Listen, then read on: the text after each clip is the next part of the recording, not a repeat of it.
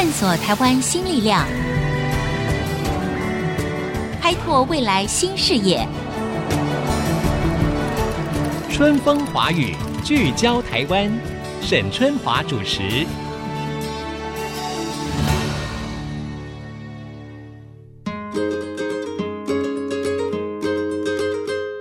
Hello，各位听众，大家好，欢迎收听《春风华语》，聚焦台湾。我是节目主持人沈春华。哎，说到了明年初的总统大选，那真的是已经步步紧逼了。您已经决定手中的这宝贵的一票要投给谁了吗？或者说，您是不是决定一定会去投下这一票呢？我们如果谈到说现在的选民结构，到底是呈现什么样的面貌呢？那选举，我们常常说，哎呀，应该要回归政策面的讨论了哈，不要陷入意识形态的口水战了。但是每一次选举一到的时候，我们发现好像还是口水战占据了大部分的篇幅。那么，究竟影响明年一月份大选的关键因素会包括哪一些？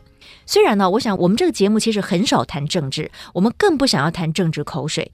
但是别忘了哈，政治呢是众人之事，所以呢，像这么攸关重大的一个选举，我觉得我们当然还是要关心。好，那我们希望还是提供给听众朋友一些不同角度的思维，来帮助大家呢做出更符合您理想的一个决策。今天呢，我们邀请到的是世新大学新闻系的教授彭怀恩彭教授来跟我们谈一谈。教授您好，您好，各位听。听众大家好，好，教授，我的第一个问题哈，我希望您不要太介意哈，就是说，我觉得在台湾的言论市场里面，嗯、从媒体，从所谓的名嘴，甚至到了这个学者、专家、教授做民调的机构，他常常都会被大部分的选民呢赋予政治色彩，就是他一听到这个人或听到这个媒体，他说哦，这个是偏蓝的，或者哦，这个是偏绿的。就说台湾为什么在我们认为言论市场里面，理论上我们应该是要有一点信赖度，要应该公正客观，可是这始终好像有一点办不到，很容易就被划分说你是政治光谱里面比较偏向哪一端。您个人有这个困扰吗？基本上是没有，因为我会把事实问题跟价值问题区分开来。是，就是说我今天看那个民调数字的时候，它只要是符合实证科学的研究方法。而得出来的结果，他纵使跟我心中的喜好差别很大，嗯，我还是按照这数据来报道的。在新闻上也是一样，只谈事实，嗯，但是评论是有立场的，对。那我当然我也有我自己的价值取向，是，这是我是不会演的。OK，好的，那当然呢，我知道这个教授，事实上您对于民调这个部分呢也非常的专业，您自己也做了很多的相关的民调哈。但是谈到了民调哈，大家就会浮现那个所谓的机构效应啊，这跟我刚才那个题目有一点类似哈。既然大家都知道机构效应，那其实去解读的时候，自己心中自然会有一把尺，对不对？嗯。那我们如果先去问。到底台湾的选民的结构，在您的观察里面有没有发生什么比较重大的变化？比如说，除了所谓的偏蓝偏绿，到底那个所谓的中间选民的这一部分的人，真的有增加很多吗？我们这样讲吧，在两千年以前啊，台湾的选民里面泛蓝的基本上有百分之五十五左右，过半了。啊哎，过半。嗯，那泛绿的话，我们就相对来说的话就是四十五。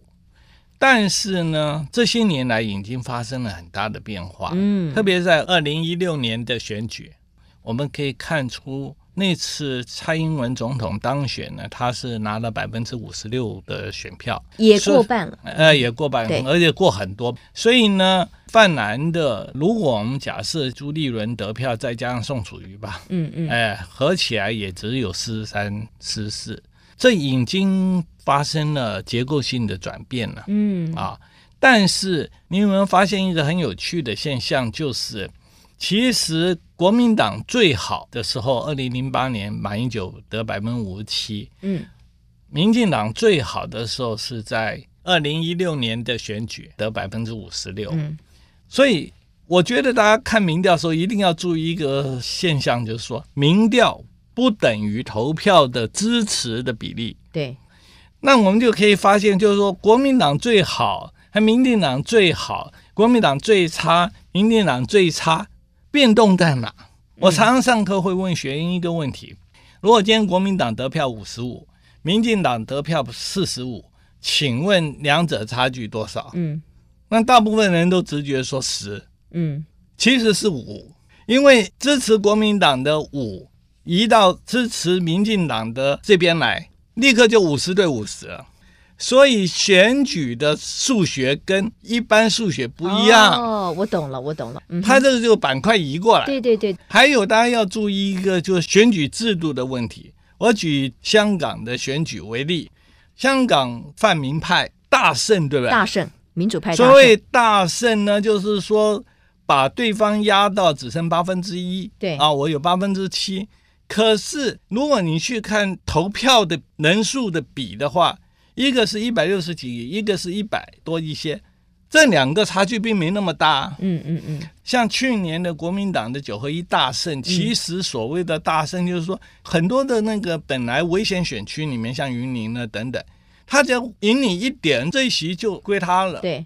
所以呢，这一个单一选区的最大问题就是说，赢就会大赢，对，输就大输，让你产生错觉。嗯嗯嗯，哎，这个跟美国的赢者全拿的这个制度也是一样的。一样的，英国也一样，就是单一选区都有这个问题。对。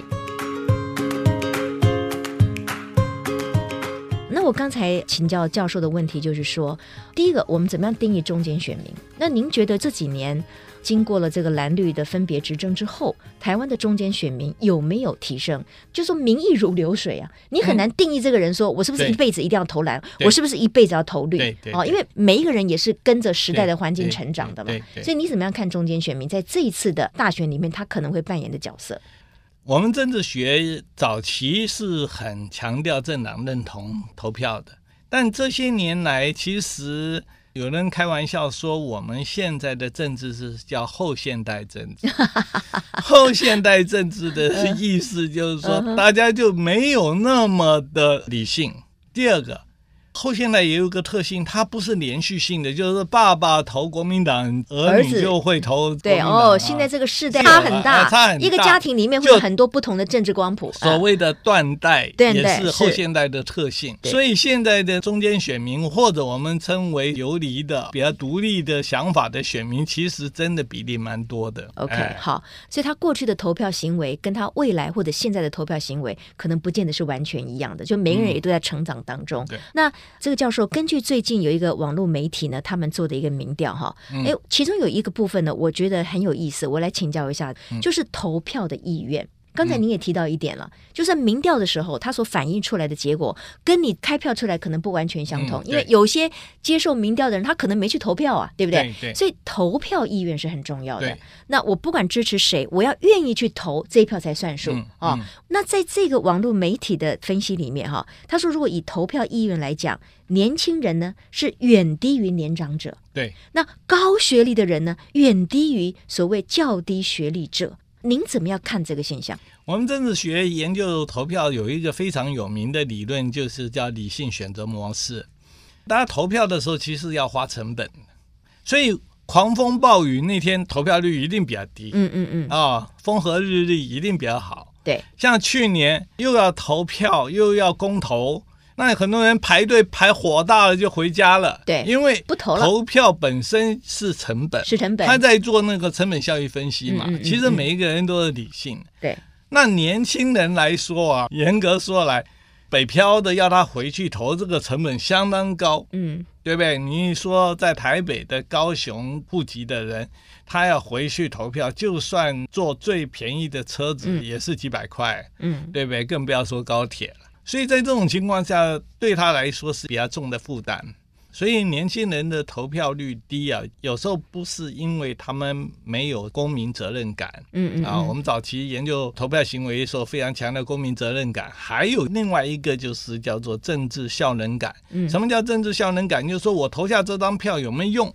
有的人说反正都一样烂，我就不投。对。或者或者说我投下这张票根本不能产生任何改变，他也不投，嗯，他也不会投，哎，他也不投。嗯、但是这些早期的研究现在已经被慢慢慢慢的新的研究所改变，因为时代变化。嗯哼，所以呢，现在的研究投票行为里面，理性选择是排第一的。是是，哎，那理性选择的里面又有牵涉到的，就是说他会觉得，如果我回顾过去四年，我觉得不错。对。那我就会支持现在的。现任的对，如果我觉得过去四年我过得不好，嗯，我就想改变，对，那这种的所谓回顾性的投票也是算我们理性选择的一种。OK，好。哎、不过教授刚才您提到，就是说年轻人他可不可以考虑，就是他如果回乡投票，时间成本啦、啊、车票的成本。嗯、可是我们如果去除这个，即使是在同样一个城市的年轻人，我们来讲，嗯嗯、他可能也懒得去投票。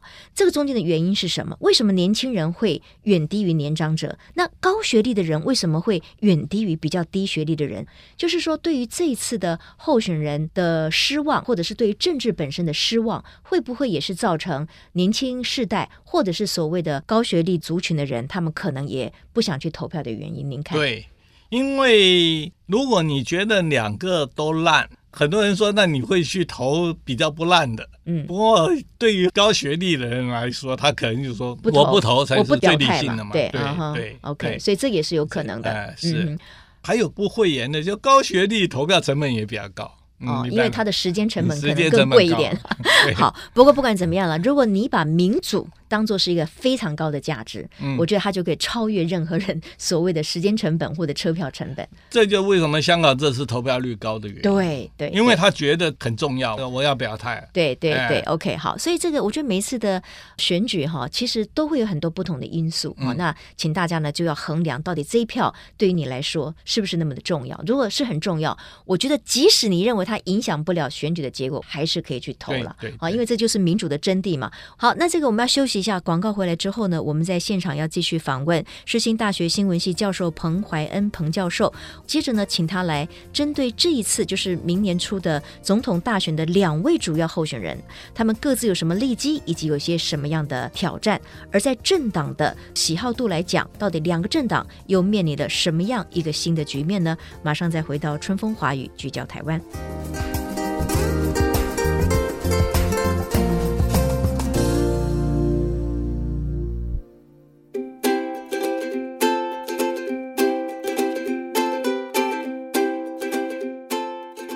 各位听众，欢迎回到春风华语聚焦台湾，我是节目主持人沈春华。今天我们来聊一个我觉得大家都必须要关心的议题哈，就是明年初我们的总统大选，因为政治呢影响我们每一个人现在的生活以及未来年轻人的可能的这个出路，所以我们有些人即使觉得厌恶政治，但是我们还是要关心政治。那继续呢，我要请教在现场的世新大学新闻系教授彭怀恩彭教授一个问题啊，就是以今年的总统大选来说，主要的。就是蓝绿分别推出的候选人，对蔡英文总统啊，现任的总统，嗯、以及蓝营推出的这个韩国瑜高雄市长哈，嗯、他们两个人各自有些什么样的利基，或者是吸引选民之处，以及他们各自面对的挑战是什么？要不要请您做一个简单的评析？我想蔡英文总统在上一次能够得到百分之五十六的选票，我觉得在这一次要维持那么高，困难度非常高。是。因为执政就有执政的包袱，嗯哼。然后呢，蔡英文在有些议题方面来说，的确是采取比较强势的决断，譬如像军公教的年改，以及同婚的议题上来说，他都跟社会上一些我们叫利益团体也罢，或者是意识形态信仰比较坚持的一些团体啊。采取不太一致的，这就为什么蔡英文他在争取党内的初选的时候，突然这个赖清德会跑出来，嗯，背后当然有台独的支持者，以及是我们称为有某些教会的一些坚持的反同婚的人，嗯、他们基本上来说就是不太支持蔡英文。但是我们也知道，到了最后啊，在主权的大的前提之下，我看现在民进党泛绿的整合是算成功了。对，因为赖清德已经答应当副手，副手了。对所以这一方面来说，蔡英文现在民调一直居高不下，我觉得跟他的基本盘稳定有密切的关系。那当然，外在环境也对他有利了，就是因为香港的问题，反送中一直包括最近，都已经街头的抗争啊，对对，然后还有大批的在香港读书的台生回来，这个对他都是算他所坚持的政治符号是有密切的相关了。嗯嗯嗯，呃，这是对他非常有利的。所以呢，我个人认为，如果这次选战的主轴是在主权议题上的话，那蔡英文的连任的机会就非常非常大了。嗯哼哼。啊，不过我是觉得蔡英文这次碰到的韩国瑜是非典型的政治人物。那这非典型的政治人物，他的作战打法不是传统国民党式的。韩国瑜的特色呢，这次的主轴还是以庶民总统。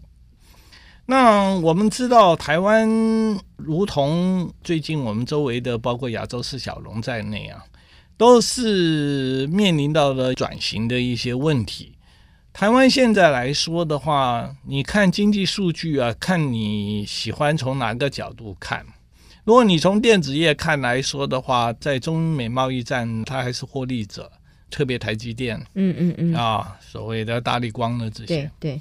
但是如果你再去看，譬如说像石化、像台塑、南亚这些的话，今年其实是很不好的。嗯哼，更不要说是一些中小企业的厂商，其实今年是很不好，很不好。因为你看这个贸易出口连续十一个月啊都是负的啊。嗯哼。其实台湾真的是横看成岭，侧看成峰嘛。是是，有些人就看光明面，就说啊，台湾经济多好多好多好。嗯、那有的人就是说啊，台湾其实不太好。嗯。那现在要知道的就是，韩国瑜他所提出来的世间苦人多，那你不要忘掉这些世间苦人。那他所争取的当然不是电子业的这些高科技的。他争取的其实就是我们所谓的卖杏仁茶的、什么香肠的那些，在社会上来说，在经济条件上比较弱势的。那这一个的韩流非常有感染力，所以我觉得这一场仗呢、啊，跟二零一六年呢、啊、不太一样。二零一六年其实到这时候啊，我相信泛蓝已经放弃了，嗯嗯，那个气都没了，嗯。因为透过换柱啊，弄了半天，最后朱立伦自己出来，嗯、那很多人也怪他，就转头给宋楚瑜，所以宋楚瑜又突然得了百分之十二的很好的选票了。可是我觉得这次不会，虽然这次宋楚瑜出来，我相信他也会顺利的过百分之五的门槛，嗯，但是我觉得。最后的决战啊，就媒体的那个聚焦光谱，一定还是在国民党和民进党这两大党。是，所以你觉得送出来，其实也不足以影响到这次的所谓蓝绿的阵营的这个选举结构。如果拉得很近的话，当然还是关键人物啦。嗯嗯，OK，好。不过是这样子哈，就彭教授呢也谈到了蔡跟韩两个人哈。嗯。但是别忘了，在大概半年前哈，其实现任的蔡英文总统其实他的民调是并不好的，对，他的施政满意度也很低，嗯，所以他当时其实也承受很大的压力哈。然后呢，又用他的意志力哈，从他们党内自己的初选一路过关斩将哈。那当时的国民党是一片大好，就认为说大家既然对蔡的执政不满意，对不对？这一次要挑战成功，当然机会就非常好了。可是你看看，我就说这个选举这个东西啊，真的是瞬息万变。对，结果呢，国民党从情势大好变成好像陷入苦战。我们如果以几家的民调来看呢，哈，那蔡英文呢却一路打出了赢面。那这个到底是为什么呢？刚才教授您提到，就是说韩国瑜提出了“世间苦人多”，他打的可能也是庶民牌。对。可是这两句话最近也因为一些事件，好像他也受到了一些质疑跟挑战。那这一些所谓的寒流的感染力，在现在好像又完全两回事了。所以教授您怎么样看？为什么蔡英文可以从施政满意度低，却一路打到赢面？国民党从情势大好，却陷入了苦战。这个就是选战好看的地方，像今年的加拿大的选举，开头大家也是认为那个杜鲁道是没什么希望的，对对对。可是弄弄弄弄到最后，他还是赢了，对，还帅哥总统还赢不少，是。所以真的，尤其像我们常常看比较政治的这方面的东西的，嗯嗯。没有人敢自称自己是选举专家的，因为这个预测是非常困难的。我们以那个川普当选为例，你想在之前极少的人会认为川普会当选，真的会赢啊，真的会赢。结果他真的当选，结果他真当选。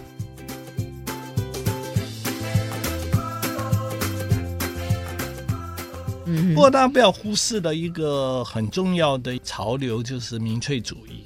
嗯，其实韩国瑜是靠民粹，可是民粹我们感觉是个负面的名词，不是吗？哎，对。可是严格说来，民粹它这个字的原来在政治上的意义来说，它只是 people 嘛，就是人民。其实就像工具一样，没什么好坏的，关键在于使用的人。今天韩国瑜简单的来说，他不打这庶民牌，那我请问他要打什么牌？嗯嗯，嗯。简单的来说，他的学经历也不能改变了嘛。对。但是我们可以看到，韩国瑜在用人方面来说，他在高雄市。两个副市长里面现在表现都不错，所以我们要看的不是说刘邦的学历好不好，刘邦学历绝对不会比项羽好，关键就是他旁边有没有韩信，有没有萧何，有没有张良。民主政治我们不是说要支持一个人，嗯，我们是支持一个团队。今年川普政府最大问题也是那个团队好像走马灯一样的换来换去的，这是问题。我觉得到最后的时候，应该是说，没错，蔡英文现在有赖清德啊，但我们会想象说，那你未来的行政团队其他人是谁？那我们想韩国瑜的时候，也是你现在有张善政之后，你未来的行政院的团队是谁？所以我们可以说，如果你觉得过去四年蔡英文做得不错，我觉得你这张票就是放心投他。但如果你觉得需要改变，你觉得他们原来的这个团队你不满，那你可以换。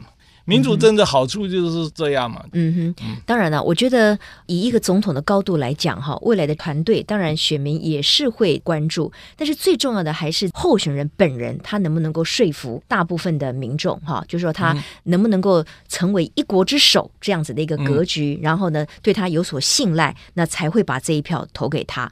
那我们今天时间也非常有限，我觉得最后要不要请彭怀恩教授呢，跟我们分析一下，因为选战已经步步紧逼了，哈，就剩下一个多月的时间，哈。你觉得最后的关头里面，影响选举的几个大的议题会落在哪里？我觉得还是外在，外在的因素嘛。外在因素，嗯、台湾基本上来说，在上一次马英九马习会之后，的确是有很多人担心台湾的未来高度的不确定，以至于大家采取比较保守的立场。所以韩国瑜现在最大的挑战就是说。他能够让大家觉得他是真正能够捍卫中华民国的利益的。我们要晓得，在目前的情况之下，整个的国际的因为中美贸易的这种对立之后，有一个大问题，就是说对中国的态度。其实韩国瑜的立场，他就跟蔡英文不一样，他觉得可以和中，蔡英文是选择抗中。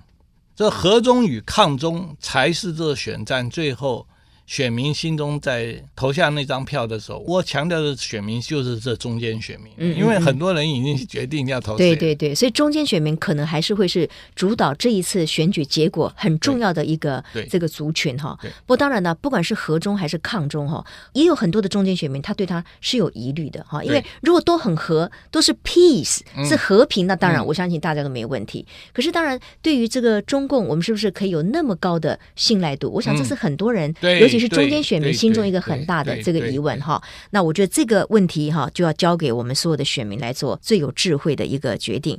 今天非常谢谢彭教授，谢谢您。那你谢谢大家。对，我们也继续的关注这一场选战哈。我觉得对于台湾来说，我们的政治情势当然相对的比较敏感，每一个政治人物都要经得起我们的检验哈。我觉得他才能够出人大位。那我们也希望也预祝即将要到来的总统大选的一切可以顺利，可以平和。今天非常谢谢听众朋友的收听，我是沈春华，我们下周同一时间春风华语聚焦台湾，空中再会，拜拜。